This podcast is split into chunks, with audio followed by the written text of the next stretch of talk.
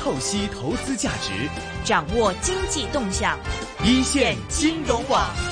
好的，接接下来呢，我们电话线上已经请到了信达国际研究部董事赵希文，赵先生您好。哎，下午好。嗯，OK，啊、赵先生，您可以用广东话来跟我们聊啊。我们首先来关注一下呢，这个星期整个港股方面的一个表现，因为呢，我们知道在隔夜特朗普呢在推特上面啊，这个说了关于第一阶段呢达成协议相关的一些利好消息。今天内地股市跟港股呢都是高收的啊，港股的今天成交额也不错，一千。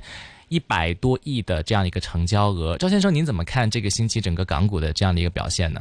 呃，其实整体港股来说的话，总体的表现来说，呃，市场气氛是有一个比较明显的改善。最主要是市场就着啊，中美的首阶段的这个贸易谈判呢，就基本上是就啊敲定了下来，对整个市场气氛也是有一个很大的提振。啊、这个也是导致到啊、人民币的那个汇价来说呢嗯，都是有啊突破了啊从上那个呃七的啊七的关口以下。呃，同时呢，港元的那个汇价来说呢，也是有一个转强的迹象，所以总叠加这些因素去看的话呢，啊，连同这个英国的大选来说，也也没有出现一个任何的这个黑天鹅的事件，所以整体市场气氛也不错。呃，技术上的走势去看的话呢，其实港股我们啊、判断呢后后市来说还是处于一个啊、延续近期这个反弹的局面，初步的这个阻力来看的话，我们看先看两万，大概是两万呃八千点左右吧。嗯，两万八千点哦。那其实现在，呃，那当然的话，今天的收市的一个情况有两万七千六了啊、之后的话，这个您觉得现在如果入市的话，会不会有一点点晚呢？呃，其实在这个位置还是我们觉得还是比较有点尴尬，因为毕竟今啊、今年来说剩下来那个交易日来说也不多，剩下大概是一个多星期，所以嗯呃这些的短期的粉丝橱窗的活动呢，我们相信还会维持一段时间。当然，在这个投资者来说，在这个时间点去介入的话呢，呃风险来说比前阵子呢还是有所增加。当然，如果是一些比较进取的投资者来说，做一些比较短线的操作的话呢，还可以，但是还是要啊、防范一些风险吧，操作风险吧。嗯，明白哈。现在市场对这个整个中美贸易协定的啊、这个协议的话，还是很乐观的。那就您所了解的话，您觉得会不会在十五号在这个签订的时候的话，还会有一些市场预期之外的事情发生呢？呃，从现在这个情况去看的话呢，基本上首阶段的这个呃那个那个那个协议呢，基本上都已经谈了啊七七八八。当然，就当中一些细节来说，可能要到等真的要等到十五号啊，双方有一个正式的公告，比方说在关税的那些层面来说，怎样去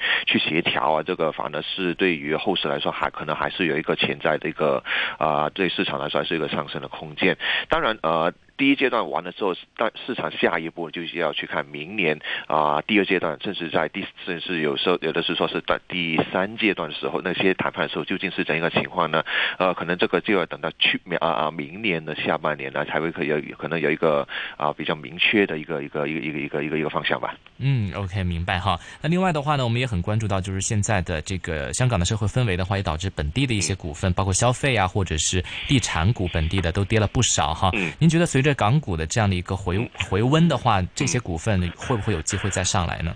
呃，其实我们从估值上去看的话呢，呃，当然还是处于一个近年比较低的一个一个水平吧。但是我们要还是要衡量啊，对于香港嗯总体的那个情况去看，呃，在明年上半年来说呢，经济的那个下行压力还是相对比较大，尤其是呃，我们预计啊，明年这个失业率来说在，啊，比方说零售啊、旅游这些行业来说呢，啊、失业率还是有所上升，所以对总体的那个零售啊，还是那个啊消费力来说呢，是有一个减缓的一个一个一个情况。对于零售股来说，香港的零售股来说呢，总体营运来说还是有一个比较大呃比较大的这个经营压力。而房地香港的房地产来说的话呢，即使我们估计明年的那个房价来说，啊、大概是五还是还啊、还有潜在大概五到十百分之十的那个潜在下行空间。但是整体来说的话，那个总呃那个房价中长期去看呢，应该还是处于一个上升的轨迹。但是当然我们还是要考量啊，置业人士他们的那个那个那个啊公款的能力来说，可能会会因为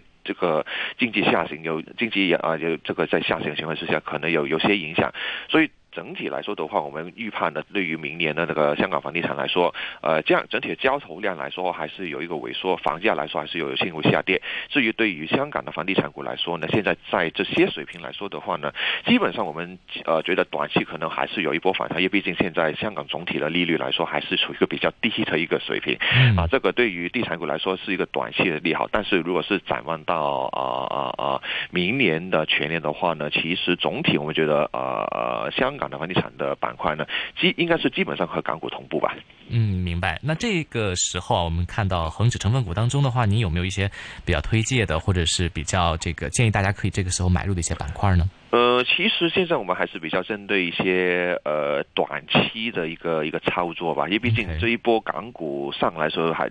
啊，绝大部分都是靠一些科技类的股份呢，甚至在过去两天一些的澳门博彩股是把整个大盘去拉上来。呃，当然，反而我们还是看到，如果是在做一些比较短线的操作的时候呢，可能反而是留意一些中资金融类的股份，因为毕竟，呃，在这一波港股上来时候呢，其实整体啊，中资金融股啊，包括是内银也好，甚至是啊内啊内险也好呢，其实总体那个表现来说还是相对比较比较落后啊。我们如果是后续去看的话，其实整体。A 股来说，短线还是有机会是上探，大概是三千点以上这个水平的话呢，呃，其实中资进入股来说，我们觉得在年底之前呢，还是有个追涨的机会吧。OK，那呃，这个。内地的这个 A 股方面的 ETF 的话，您觉得可以值得投投资一点吗？呃，其实 A 股的 ETF 来说，我们反而建议投资者呢是做一些比较中长线的一个布局，因为毕竟啊 A 股的 ETF 来说呢，呃很难去跑赢 A 股市的那个那个指数，因为基本上你你去你也是后面的那个资产是 A 股的那个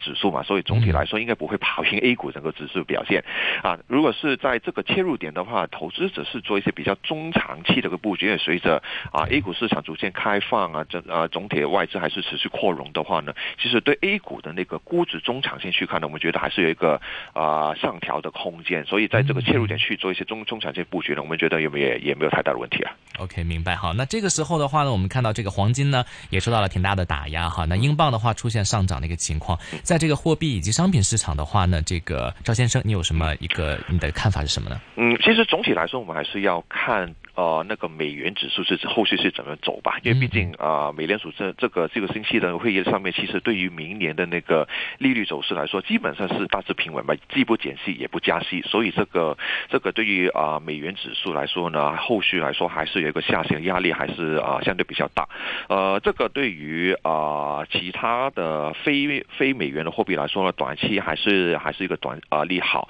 至于其他，比方说商品来说的话呢，当美元下跌的时候呢，啊对。都对于油价，甚至是啊金价来说，理论上是有个利好。但是呢，我们看到近期来说，总体的那个市场气氛是呃是那个避险其实是有所降低的情况之下呢，其实对于后续那个金价来说呢，我们觉得还是有机会下探，大概是一千一千四百五十附近这个啊近期的一个徘徊的那个区间那个底部吧。嗯，明白哈。啊，美股方面的话呢，继续破顶啊，您觉得这个美股还有继续这个高追的机会吗？呃，其实从估估值上面，我们去看呢，现在美股的这个估值，从明年的这个呃呃市盈率去看的话，其实也不太不太便宜，大概是十六到十七倍的这个估值。但是匹配到明年的那个啊美股的美股盈利增长来说，都是在百分之五到百分之六的话呢，的确是一个啊估值不太便宜的水平。当然，现在市场还是啊估计总体的那个美国美国的经济来说呢，在明年来说还是大致还是平稳，